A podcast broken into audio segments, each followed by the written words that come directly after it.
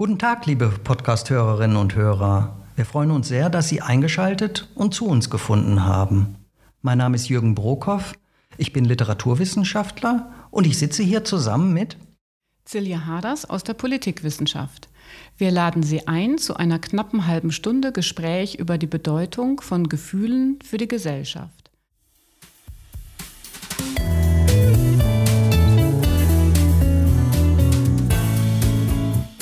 Sie hören More Than a Feeling.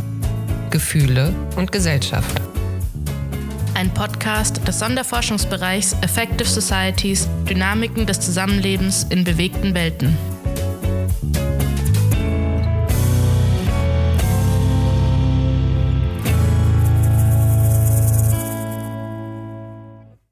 Unserer heutigen Folge sprechen wir über ein Forschungsprojekt, das sich mit Institutionen, Politik und religiöser Vielfalt in Berlin beschäftigt. Zu Gast ist bei uns Hans-Jörg Dilger aus der Sozial- und Kulturanthropologie. Hallo, schön, dass du da bist. Hallo, guten Tag. Hans-Jörg Dilger ist Professor für Sozial- und Kulturanthropologie an der Freien Universität Berlin. Du hast den sehr verantwortungsvollen Posten des Sprechers des Sonderforschungsbereiches 1171 inne. Du forschst im südlichen und östlichen Afrika, vor allem in Südafrika und Tansania, und du interessierst dich dabei unter anderem für Gesundheits- und Religionsethnologie. In den letzten Jahren ist für dich auch Berlin zum Forschungsfeld geworden und genau darum geht es zum Teil auch heute. Hans-Jörg, du hast ein Forschungsprojekt unter dem Titel Regieren religiöser Vielfalt in Berlin, affektive Dynamiken der In- und Exklusion im urbanen Raum. Was verbirgt sich hinter diesem Titel? Worum geht es in deinem Projekt? Ja, religiöse Vielfalt in Berlin. Da denkt man zuerst natürlich an die christlichen Kirchen, katholische, evangelische, äh, an den Islam in seinen verschiedenen Ausprägungen. Aber wir haben äh, viele andere Religionen in der Stadt auch, viele äh, auch kleinere religiöse Gruppen. Da gehört natürlich verschiedene buddhistische oder auch hinduistische Gemeinden dazu. Da gehören aber auch zum Beispiel der Candomblé dazu. Das ist eine spiritistische religiöse Gruppe aus Brasilien. Mit diesem Zusammenleben von mehreren hundert Religionsgemeinschaften in der Stadt kann man eben auch sagen, dass es immer wieder auch mal zu Reibung oder Konflikt im Alltag kommt zwischen verschiedenen religiösen Gruppen oder auch Angehörigen religiöser Gemeinden. Und da haben sich seit den 2010er Jahren äh, religiöse, interreligiöse Netzwerkinitiativen gebildet. Ähm, auf der kommunalen Ebene sind die oft gefördert. Äh, vom Berliner Senat zum Beispiel ist es das Berliner Forum der Religionen.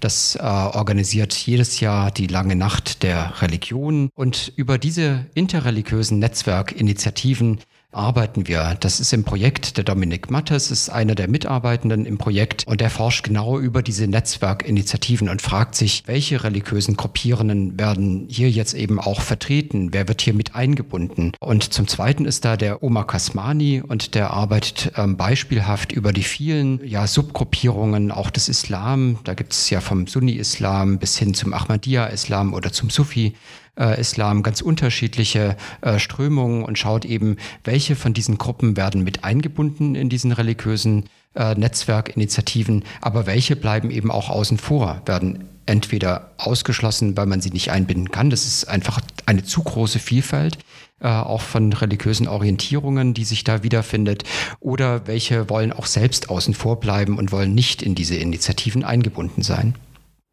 Wie bist du eigentlich zu diesem Forschungsfeld gekommen? Was hat dich daran interessiert und fasziniert? Ich komme ursprünglich, das hast du ja vorhin auch genannt, aus der Medizinanthropologie und habe angefangen mit meinen Forschungen in den 1990er Jahren äh, zu Tansania im ländlichen und urbanen Raum. Und ähm, eine meiner Forschung, das war die Dissertationsforschung, da ging es um das Leben mit HIV-Aids und die Frage, wie gehen Menschen mit HIV-Erkrankungen um, wie suchen sie nach Heilung, wo finden sie Unterstützung, wenn sie krank werden.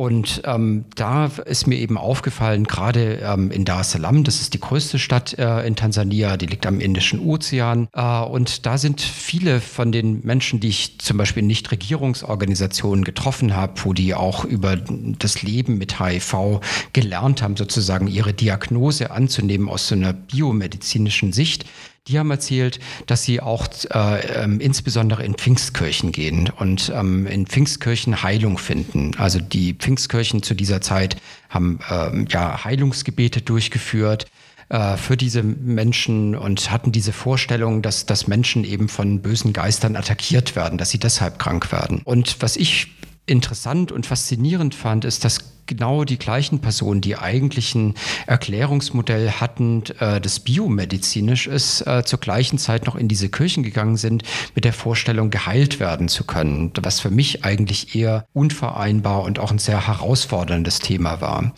Und äh, so habe ich in diesem Pfingstkirchen angefangen zu forschen, ähm, eben genau über Heilungsdynamiken, aber auch ähm, über die Weltbilder von diesen Pfingstkirchen, die sehr konservativ sind, was ich auch selber sehr problematisch auch fand oft. Aber gleichzeitig eben auch ähm, habe ich gesehen, dass sie auch solche Gemeinschaften und Fürsorgenetzwerke ausbilden. Und das fand ich dann sehr ähm, beeindruckend, weil die nicht tatsächlich ähm, auch offiziell gefördert waren von den Pfingstkirchen, äh, sondern das war etwas, was eine, ähm, ja, eine, eine freiwillige Fürsorge war, die sich auf sehr Gemeinde- und Bezirksebene ähm, tatsächlich eben formiert hat.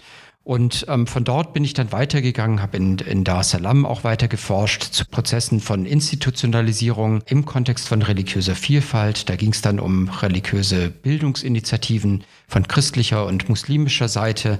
Und all dies hat mich dann weitergeführt äh, irgendwann in die Migrationskontexte in Berlin, wo ich eben gesehen habe, dass religiöse Vielfalt ja auch eine große Rolle spielt und auch Dynamiken äh, der Institutionalisierung. Und da bin ich dann äh, eben zu diesem Projekt äh, über die interreligiösen Netzwerkinitiativen äh, gekommen und die Frage, wie findet eigentlich hier unter Bedingungen religiöser Vielfalt eine Form von Institutionalisierung statt? Also wie kommen religiöse Gruppierungen hier an und können sich tatsächlich eben in so einem äh, Kontext von Migration, Globalisierung äh, hier auch in der Gesellschaft etablieren?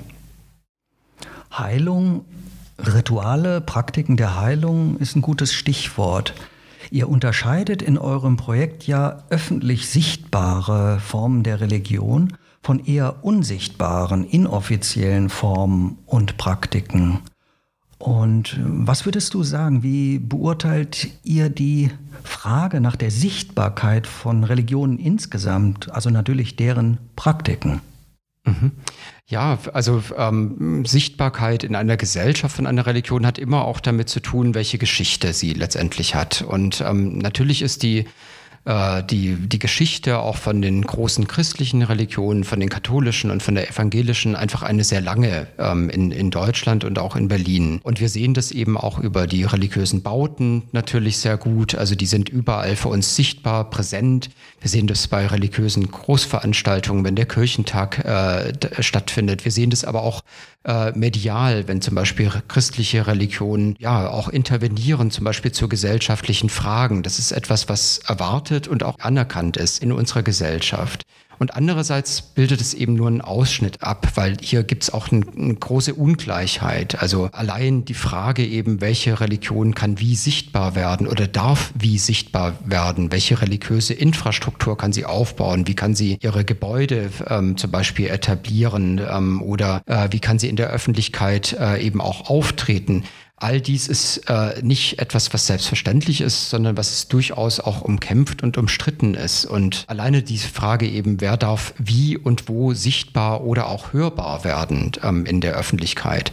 Und ich denke, ein gutes Beispiel dafür ist der Bau von Moscheen, was wir eben in den letzten Jahren immer wieder auch gesehen haben. Und natürlich ist der Neubau von religiösen Gebäuden auch bürokratischen oder Verwaltungsfragen unterworfen. Also äh, wie sieht da die Bauordnung aus? Also was lässt sie da überhaupt zu? Der, der Bau von Minaretten, wie hoch dürfen die eben auch sein? Aber das ist nicht allein bürokratisch oder eben auch durch eine Verwaltungsordnung zu erklären, äh, sondern es sind viel größere Fragen eigentlich, ähm, natürlich, die da damit auch verbunden sind. Also an welchen Orten dürfen Moscheen gebaut werden? Gehören sie zu unserer Gesellschaft? Ähm, dürfen sie in einem bestimmten Bezirk stehen? Da haben wir große Kontroversen und auch Debatten drumherum, die eben auch viel äh, umfassender dann eben auch die Frage stellen, wer sind wir als Gesellschaft, wie definieren wir uns auch mit Blick auf das Religiöse und wer gehört eben zu dieser Gesellschaft äh, dazu und hat dann eben auch das bestimmtes, ein bestimmtes Recht auf Sichtbarkeit. Ähm, und da haben wir ja bloß über die Beispiele gesprochen, die auch medial zum Beispiel sehr präsent sind. Aber es gibt eben auch viele kleine religiöse Gruppierungen. In unserem äh, Projekt zum Beispiel der Dominik Mattes äh, arbeitet auch über pagane Gemeinschaften. Das sind zum Beispiel Hexen oder Druiden oder diese europäischen Schamanen, die sich dahinter verstecken. Äh, und die sind eher, die haben keine festen Gebäude. Die haben äh, zum Beispiel treffen sich in Parks oder im Umland von Berlin. Da ist eine ganz andere Sicht von Sichtbarkeit. Also wenn es um die Vielfalt von der Vielfalt geht, dann auch hier die Vielfalt natürlich von den Sichtbarkeiten und auch das, was für wen an welchen Orten sichtbar wird. Du hast schon eben gesagt, dass manche Themen auch durchaus zu erhitzten Debatten führen. Das sind, ist sozusagen die öffentliche Seite. Aber ich könnte mir vorstellen, dass es auch sozusagen intern so Affekt und Emotionen eine wichtige Rolle spielen. Also an welchen Stellen findet ihr das besonders spannend, euch ähm, gerade Gefühle anzuschauen? Mhm. Ja, das eigentlich, ähm, wenn man über religiöse Praxis äh, oder religiöse Gemeinschaft spricht, dann sind Affekte und Gefühle überall. Also das fängt an natürlich bei der individuellen Praxis, die ist ja oft sehr emotional auch ausgelegt. Also ich habe sehr lange auch in Pfingstkirchen äh, eben geforscht, wie ich ja auch kurz erzählt habe. Und da ist die, die religiöse Praxis äh, eben ja eine sehr emotionale, also das, das laute Singen, das ähm, Abwehren von bösen Kräften, das Gemeinsame, aber auch diese ganz explizite Hinorientierung zu Jesus, zu Gott äh, und die gefühlte Präsenz eigentlich auch von Jesus, zum Beispiel in Gottesdiensten oder von göttlicher Kraft. Das ist im, äh, im Glaubensgebäude von diesen Pfingstgemeinschaften äh, sehr stark verankert und entsprechend ist die Praxis ausgerichtet. Und ähm, das ist auch für jemand, der da drin forscht und äh, sich eigentlich nicht ähm, jetzt zum Beispiel zu dieser Religion ähm, bekennt, ist es natürlich auch etwas, was sehr, sehr nahe gehen kann oder auch einen sehr ergreifen äh, kann, teilweise auch befremdlich ähm, wirken kann. Und ähm, aber auch über dieses Individuelle hinaus ähm, spielen eben religiöse Gemeinschaften auch emotional eine wichtige Rolle für die Gemeinschaftsbildung.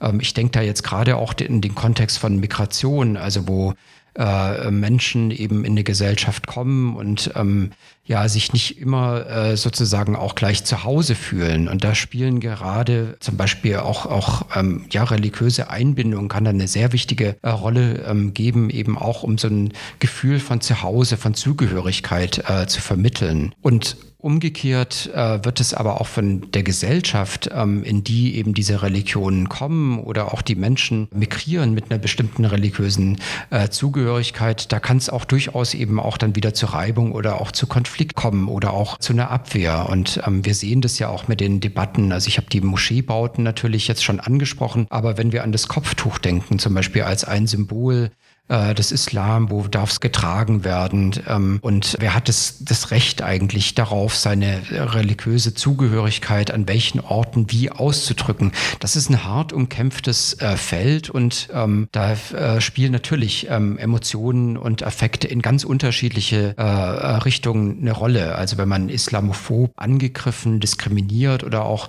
teilweise vielleicht auch gewalttätig angegriffen wird, attackiert, äh, Antisemitismus, auch darüber wird ja jetzt gerade wieder viel gesprochen ähm, aktuell, dann sind es ähm, äh, Dynamiken emotional und affektiv, die in verschiedene Richtungen wirken und natürlich auch ganz äh, tief in, in, die, in den Alltag von Menschen mit ihrer Existenz und Befindlichkeit äh, eben auch eingreifen. Ich finde interessant, dass wir jetzt einerseits Emotionen und Affekte und auf der anderen Seite die Hörbarkeit und Sichtbarkeit miteinander äh, in Verbindung bringen. Man könnte ja auch sagen, dass die Hörbarkeit und die Sichtbarkeit, die Frage stellt sich ja nicht nur für Außenstehende. Du hast ja gerade, äh, wie ich finde, sehr interessant skizziert, wie die Kollektivbildung, die Gemeinschaftsbildung funktioniert.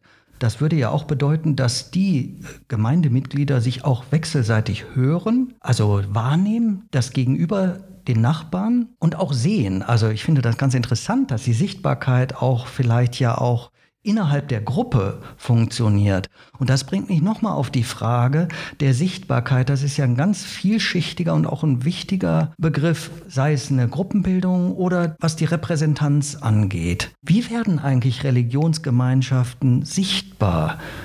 Sie werden durch Bauten sichtbar, das hast du ausgeführt. Aber du hast auch gesagt, glaube ich, oder so habe ich das verstanden, sichtbar wird man auch durch soziales Handeln oder auch als moralische Instanz. Denn es sind ja auch immer irgendwie Deutungskämpfe mit im Spiel, wenn etwas sichtbar wird oder nicht sichtbar wird. Wie würdest du das sehen? Es geht doch auch um Symbolik, oder? oder um Macht, könnte man auch sagen. Du hast von den Moscheen gesagt, wo die gebaut werden können oder wo nicht. Manche ähm, Akteure würden sagen, ja, nicht in der Mitte eines Ortskerns. Und ich kenne das ja selber auch, dass viele Moscheen auch in Gewerbegebieten sind. Also das ist auch alles hoch aufgeladene Symbolik, oder? Nochmal diese Frage der Sichtbarkeit. Also nicht nur einfach die Bauten als Bauten, oder? Ich glaube, es ist alles tatsächlich auch ein Stück weit miteinander verknüpft und ähm, das ist, man kann das auf eine Art natürlich trennen, ähm, aber gerade wenn es um die Frage der Bauten geht, glaube ich, ist es nicht eine un zu unterschätzende Frage, ähm, weil die sind natürlich wichtig, ähm, an welcher Stelle dann auch wieder zum Beispiel Moscheen stehen, ob sie im Gewerbegebiet gebaut werden dürfen oder am Rand von Berlin ähm, neben Kentucky Fried Chicken, was ich gestern wieder aus der Ausfahrt äh, nördlich äh, nach Wandlitz rausgesehen habe, oder ob sie sozusagen im, im Herz der Stadt in auch ja, gesellschaftlich gut etablierten äh, Bezirken gebaut werden dürfen. Ähm, und wir haben in Bezug auf Neukölln oder Kreuzberg ja auch immer wieder diese Diskussion der Hinterhofmoscheen und auch das haben wir eben gefunden äh, in unserer Forschung, dass genau diese Orte und die sind oft viel viel fragiler, weil da eben keine große Sicherheit ist. Da gerade auch im Kontext von Gentrifizierung, dann müssen eben auch religiöse Gemeinschaften oft ihre, ihre Orte wieder verlassen. Das bildet äh, dann eine andere Form von Gemeinschaft oder Selbstwahrnehmung als eben in einem fest etablierten Bau. Also dies nur sozusagen nochmal zu dieser Kontextualisierung dass diese Frage auch nach den Bauten und wo sind die Orte eben von religiösen Gruppierungen für uns auch enorm wichtig ist. Aber dann hast du natürlich absolut recht, dass diese Frage noch äh, auch Selbstvergewisserung auch zwischen den äh, Gemeinschaften eine ganz wichtige Rolle spielt. Auch dieses Affektiv und Emotionale in Bezug zum Beispiel auf Fragen der Lebensführung. Alle religiösen Gemeinschaften geben da eben auch Antworten und Orientierung, sei es in Bezug auf Partnerschaft, äh, Heirat, Ehe, äh, Sexualität. Also alles, das sind ja sehr intime und auch sehr persönliche Fragen, die für die Individuen eine Rolle spielen, aber eben auch für eine Gemeinschaft. Also wie verhält man sich, nach welchen Regeln leben wir und wie schaffen wir gegenseitig eben auch verbindlich Möglichkeit, aber auch eine gewisse Kontrolle ähm, über diese Lebensführung. Und das ist äh, ein wichtiger Punkt. Aber wir sehen das auch zum Beispiel bei den christlichen Gemeinschaften hier, die ja lange etabliert sind und genau auch diese Dynamik auch mit drin haben. Die bieten natürlich auch gesamtgesellschaftlich ähm, auch dann wieder äh, Orientierung bei der, der Lebensführung oder ähm, in äh, Bezug auf gesellschaftliche Fragen. Die großen Kirchen geben ja auch Antwort zum Beispiel auf Themen wie Armut, gesellschaftliche Ungleichheit. Und es wird ja auch erwartet von der Gesellschaft, dass hier eben auch Stellung bezogen wird. Ähm, da würde die Gesellschaft aber eben das eher nicht erwarten, zum Beispiel von verschiedenen islamischen Gemeinschaften. Das wäre dann eher zum Beispiel noch vom Zentralrat der Juden. Da wäre äh, sozusagen wahrscheinlich eher eine gesellschaftliche Anerkennung, dass man sagt, da soll Stellung bezogen werden, aber nicht auch von vielen kleinen ähm, religiösen Gruppierungen. Und da sieht man eben, wer dann auch auf welcher Ebene gesellschaftliches Leben mitbestimmt, ob das sehr individuell ist, ob das eher in der kleinen Gemeinde stattfindet oder ob auch gesamtgesellschaftlich hier mit Orientierung gegeben wird, wie du das eben auch angesprochen hast. Und in Deutschland ist es ja auch stark äh, rechtlich reguliert. Also ähm, wir haben äh, in Deutschland ja diese, diese Frage mit der Körperschaft des öffentlichen Rechts, was die, äh, die, die Regulierungsform ist. Und ähm, das sind die großen christlichen Kirchen, die so zu solchen Körperschaften werden können. Das ist auch der Zentralrat der Juden. Äh, und die sind anerkannt in Bezug darauf, dass sie zum Beispiel im Bereich von Bildung oder Gesundheitsversorgung auch mit Angebote machen, äh, leisten. Das könnten andere religiöse Gruppierungen zum Beispiel gar nicht, weil sie diesen, ja, diesen Anspruch auf eine, auf eine Körperschaft äh, in diesem Fall noch gar nicht hätten. Du hast vorhin gesagt, in Berlin gibt es über 200 Religionsgemeinschaften. Wir haben jetzt ein bisschen über die Großen gesprochen, über ihre Sichtbarkeit auch als gesellschaftliches Phänomen. Ihr forscht ja auch über so Netzwerke oder Kommunikationsplattformen, wo viele verschiedene Religionsvertreter sich treffen. Du hast schon gesagt, es gibt Konflikte. Entlang welcher Linien laufen die? Also geht es um Ressourcen oder geht es eher so auch um Anerkennung der Vielfalt? Weil ja, sagen wir mal, Religion als Feld oder der Glaube an sich ja so ein bisschen an sich hat, dass man eben nur üblicherweise einen hat und ähm, die Frage der Koexistenz praktisch und auch theologisch gar nicht äh, ganz trivial ist, ne? weil ja auch viele Glaubensgemeinschaften missionieren zum Beispiel, weil sie der Ansicht sind, dass ihr Glaube eben der beste ist. Ja, nee, das ist äh, auf jeden Fall eine wichtige Frage eben für uns im Projekt und ich denke, äh, es wird gerade auch bei diesen interreligiösen Netzwerkinitiativen eben sehr gut sichtbar. Also im gesamtgesellschaftlichen Raum, da haben wir diese Konflikte und Reibungen, die sind natürlich da, aber die werden auch nicht so stark geführt. Das hängt einfach auch damit zusammen, wer sich auf welcher Ebene da auch äußern kann und Ansprüche stellen kann.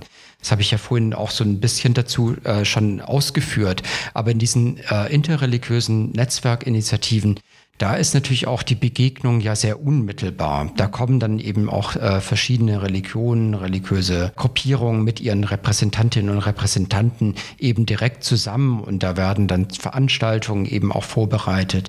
Die lange Nacht der Religion ähm, ist schon kurz äh, erwähnt worden. Und da geht es natürlich um Fragen von Repräsentation. Also wenn wir äh, sagen, in, einem, in einer Netzwerkinitiative äh, sind eben viele, eine Vielzahl von, von religiösen Gruppierungen äh, eben auch vertreten, dann können die sichtbare Rolle oder die, die repräsentative Rolle, zum Beispiel bei der Nacht der Religion, schon eine Frage. Ähm, also wer äh, steht dann eben nach außen dafür? Und äh, da gab es auch äh, vor, vor einigen Jahren auch ein, ja, ein Konflikt ist dann auch hochgehängt, aber da war dann die Candomblé-Gemeinschaft, also dieses spiritistische Gruppierung aus Brasilien ausgewählt worden, das Eröffnungsritual zu machen. Und es gab im Nachhinein dann doch irgendwie nochmal Reibung, weil natürlich das eine sehr kleine Religion ist und warum soll die sozusagen dafür stehen, diese Vielzahl auch abzubilden? Also das, was einerseits dann eben auch positiv und anerkennend und wertschätzend gemeinsam kann, nämlich genau so eine kleine Gruppierung auch mal nach vorne zu stellen und sichtbar zu machen, kann natürlich unter anderen religiösen Gruppen äh, und Repräsentantinnen auch durchaus zu, zu Reibung oder auch zu Kontroversen führen. Aber das ist auch eine Frage dessen, wir haben das auch zum Beispiel beim House of One. Das ist ja dieses große interreligiöse Gebets- und Religionshaus, das im, in der Mitte von Berlin jetzt entsteht. Äh, und da haben wir eine jüdische Gemeinde, eine evangelische Gemeinde, die stehen dann eben für die christlichen Religionen und äh, dann nochmal eine Gruppierung des Islam. Und das war eine ziemliche Kontroverse, wer das dann eben auch geworden ist. Und das ist ist eine Gülen-nahe Gruppierung, eine Dialoginitiative äh, oder Gemeinschaft. Und das hat durchaus auch unter anderen äh, islamischen oder muslimischen Verbänden und Organisationen natürlich durchaus zur Abwehr und auch, auch Kritik, heftiger Kritik eben auch äh, geführt. Und das ist eine wichtige Frage. Also je mehr wir sozusagen solche religiöse Vielfalt anerkennen, dann ist eben, ja, wenn wir gleichzeitig sagen, es sind viele hundert Religionsgemeinschaften, dann werden sie nicht immer alle gleich auch repräsentiert sein können oder den gleichen Platz finden können. Und das muss notwendigerweise fast zu Ausschlüssen und damit eben auch zu Konflikten und Reibungen führen. Und das, was eigentlich wir eben auch in diesen interreligiösen Netzwerkinitiativen sehen oder was uns interessiert, ist genau wie auch dann mit diesen Reibungen und affektiven Spannungen zum Beispiel auch umgegangen wird. Also wie können Konflikte dann eben auch ausgehandelt werden? Ist das möglich oder äh, fühlen sich dann eben einzelne religiöse Gruppierungen vielleicht auch so weit verletzt, dass sie sich da rausziehen würden. Und bisher sehen wir eben, dass da auch ein unheimliches Austarieren und sehr viel Kommunikation eben auch wieder stattfindet, um dann eben auch wieder weiterzukommen. Aber wenn wir sagen, das hat in den 2010er Jahren angefangen, dann ist es auch wirklich ein sehr junger Prozess, der eben ja dann auch bedeutet, welchen Weg wir da noch zurücklegen müssen als Gesellschaft, um tatsächlich dann einen Modus und einen Umgang eben auch mit dieser ganzen Vielfalt zu finden. Wir reden ja in dieser Folge über Religion, religiöse Vielfalt im urbanen Raum. Und du forschst ja sowohl in Berlin als auch in Dar es Salaam in Tansania. Was würdest du sagen, gestaltet sich religiöse Vielfalt, die wir jetzt schon mitgeteilt bekommen haben, die wir ja uns anschaulich gemacht haben, unterscheidet sich religiöse Vielfalt in der Stadt eigentlich sehr unterschiedlich in diesen beiden Städten? Auf eine Art ja. Also ich finde, in äh, Berlin oder in Deutschland ist eben religiöse Vielfalt auch sehr reguliert und darüber haben wir auch gesprochen, also welche Modi gesetzlich oder auch politisch und auch gesellschaftlich der Regulierung hier stattfinden und wie sich da Akteure eben auch überhaupt ihren ja, Platz in der Öffentlichkeit finden oder auch etablieren können oder wie das auch oft eben auch nicht möglich ist. Und in Dar es Salaam hatte ich äh, eben in Tansania den Eindruck und immer die Wahrnehmung, dass eben religiöse Vielfalt im gesellschaftlichen Alltag eine unheimliche Präsenz hat und auch eine etablierte Anerkennung auf eine Art. Also ähm, das ist im öffentlichen Transport, in den Bussen kann das sein, äh, dass eben religiöse Lieder gespielt werden, dass verschiedene religiöse Bildlichkeiten mit äh, dann eben auch präsent sind oder auch zum Beispiel in staatlichen Einrichtungen, in den Büros. Das war gang und gäbe, dass zum Beispiel auf, auf Bildschirmen dann eine religiöse Symbolik als Bildschirmschoner zum Beispiel gewählt wird oder auch Kreuzzüge von Pfingstkirchen, äh, islamische Prediger in der Stadt die sind im Alltag, sieht man die überall im Prinzip. Und ähm, es gehört auf eine Art dazu. Man kann sich daran stören, man kann das kritisieren, sich auch darüber ärgern. Das machen äh, die Menschen im Alltag auch in Dar es Salaam. Aber auf eine Art findet da eben jeder seine Nische und seinen Platz, um eben auch präsent zu sein, seine Feste zu feiern, laut zu sein. Auch darüber haben wir kurz gesprochen. Auch das gehört sehr mit dazu äh, darf der Muezzin eben oft heute über ein Mikrofon äh, von der Moschee rufen. Ja, fünfmal am Tag ist es möglich äh, oder wird es dann doch irgendwie wieder über die Bauordnung oder die Verwaltung reguliert? Und so ist Religion omnipräsent und so wird es eben auch gelebt und das fand ich sehr beeindruckend, dass da eben auch diese Gegenseitigkeit sehr, sehr stark da ist und auch diese Wertschätzung eigentlich da ist, aber eben auch die Konflikte, weil Missionierung, auch das äh, spielt da eine Rolle und die ist viel aggressiver und aktiver aktiver, äh, als wir das zum Beispiel in Deutschland oder in Berlin haben. Ungeachtet der Konflikte, die du jetzt skizziert hast, könnte man auf der anderen Seite auch sagen, dass äh, Vielfalt in Dar es Salaam in Tansania irgendwie auf, in, in gewisser Hinsicht selbstverständlicher ist als in diesem Aushandlungsprozess und Regulierungsprozess, das hört sich wie ein Nebeneinander, natürlich ein konflikthaftes Nebeneinander, aber man nimmt das Nebeneinander offenbar mehr hin. Aber Selbstverständlichkeit ist natürlich auch eine schwierige Kategorie, oder? Die ist ja auch philosophisch befrachtet von Hans Blumenberg. Was heißt Selbstverständlichkeit in der Lebenswelt? Aber das hört sich, wenn man als Außenstehender das anhört, hört sich das faszinierend an, dass man mit einem Nebeneinander konfrontiert ist. Und dann frage ich mich, ja, wie selbstverständlich ist eigentlich, dass man Vielfalt leben kann? Selbstverständlichkeit würde ich als Begriff tatsächlich dann nicht unbedingt wählen, weil es macht eben äh, oder würde den Eindruck geben, dass es so relativ mühelos ist. Und was ich eben auch beeindruckend fand, ist, dass sich Menschen eben auch viel Mühe äh, geben, so im Alltag, im, im, Miteinander genau es dann zu einer Selbstverständlichkeit werden zu lassen. Aber die ist nicht immer gegeben. Also es gibt eben einfach sehr, sehr viele Familien zum Beispiel, wo, wo Menschen mit ganz unterschiedlichen religiösen Hintergründen äh, ähm, ja leben. Und da ist es dann selbstverständlich, dass zum zum Beispiel, ähm, weil meine Tante Muslimin ist, dass ich dann auch mal bestimmte muslimische Feste sozusagen mitfeiere und umgekehrt, dass Muslimen und Muslime eben auch mal mit in die Kirche gehen. Also ich habe ja auch über diese Schulen gearbeitet, über diese christlichen und muslimischen Schulen und gerade in den christlichen Schulen waren eben auch äh, Schülerinnen und Schüler und Lehrerinnen und Lehrern mit ganz unterschiedlichen Glaubenshintergründen. Und trotzdem gehörte zum Beispiel in der christlichen Schule der, der Gottesdienstbesuch mit dazu. Das war verpflichtend, eben auch für äh, die Schülerinnen oder die Lehrerinnen äh, mit, mit muslimischem Hintergrund. Und ähm, da wurde das eben auch gemacht. Und ich habe oft gefragt, wie es eben sich auch anfühlt, ähm, das zu tun. Und da war das eben sehr stark dieser Verweis auf den Alltag, auf das, was man aus der Familie mitkriegt, äh, auf die Bedeutung eben, was das heißt, eben als Gesellschaft tatsächlich eben auch äh, sich da gegenseitig zu respektieren, zuzulassen. Und insofern wurde das dann auch als etwas genommen, tatsächlich mit dem Ausdruck, es ist für uns selbstverständlich, aber man merkte trotzdem in der Antwort, es ist etwas, was immer auch getan werden muss, wofür man sich Mühe gibt und eine Bereitschaft dazu hat. Und ich glaube, das ist, wo das dann eben auch beginnt mit dem Leben von religiöser Vielfalt und das so zu integrieren äh, in den eigenen Körper, in den eigenen Lebensalltag, dass man das dann eben auch mitmacht und die Bereitschaft dazu hat. Wir schauen zum Schluss nochmal nach Berlin von Tansania aus. Ähm, würdest du sagen, dass sich die Sichtbarkeit von Religion im öffentlichen Raum in den letzten Jahren verändert hat? Auf eine Art ja, weil tatsächlich eben ähm, ja auch viel mehr religiöse Gruppierungen ihren Platz eben in dieser Gesellschaft einnehmen wollen. Und das Beispiel dafür, das natürlich am bekanntesten ist, ist der Islam. Und er wird ja auch gefordert und verschiedene äh, religiöse Gruppierungen. Es ist nicht bloß selbst gewählt, sondern es wird von der Gesellschaft ja auch gefordert oder von der Politik sichtbar zu werden, sich sichtbar zu machen und auch zu zeigen, wie man als Muslima oder Muslim tatsächlich in dieser Gesellschaft eben auch lebt. Also es geht vom gesellschaftlich Kollektiven bis auf das Individuelle eben auch runter. Und andererseits haben wir natürlich über die Mediatisierung, also den Zugang eben zu Medien, zu sozialen Medien, haben alle religiösen äh, Gruppierungen, also jeder Couleur letztendlich auch diese Möglichkeit, äh, sichtbar zu werden im Netz, über YouTube, religiöse Botschaften, Aufrufe, äh, Inhalte eben einzustellen, dann eben auch äh, neue ja, äh, Einflussbereiche tatsächlich eben darüber auch zu etablieren. Und wir sehen ja auch, dass es nicht konfliktfrei ist. Und wir sehen das auch, und das wäre das letzte Beispiel natürlich in diesen interreligiösen Netzwerkinitiativen,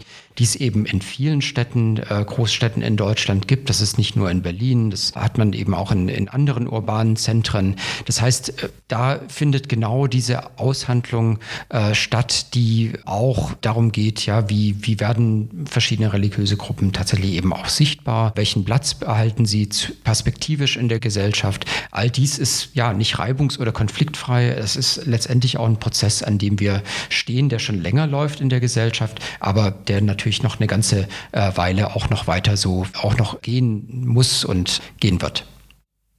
Ja, vielen Dank bis hierhin für das schöne Gespräch. Vielen Dank und die Eindrücke aus zwei sehr äh, lebendigen und spannenden Städten. In der nächsten Folge unseres Podcasts werden wir mit Hauke Lehmann aus der Filmwissenschaft sprechen und wir freuen uns, wenn Sie wieder dabei sein werden.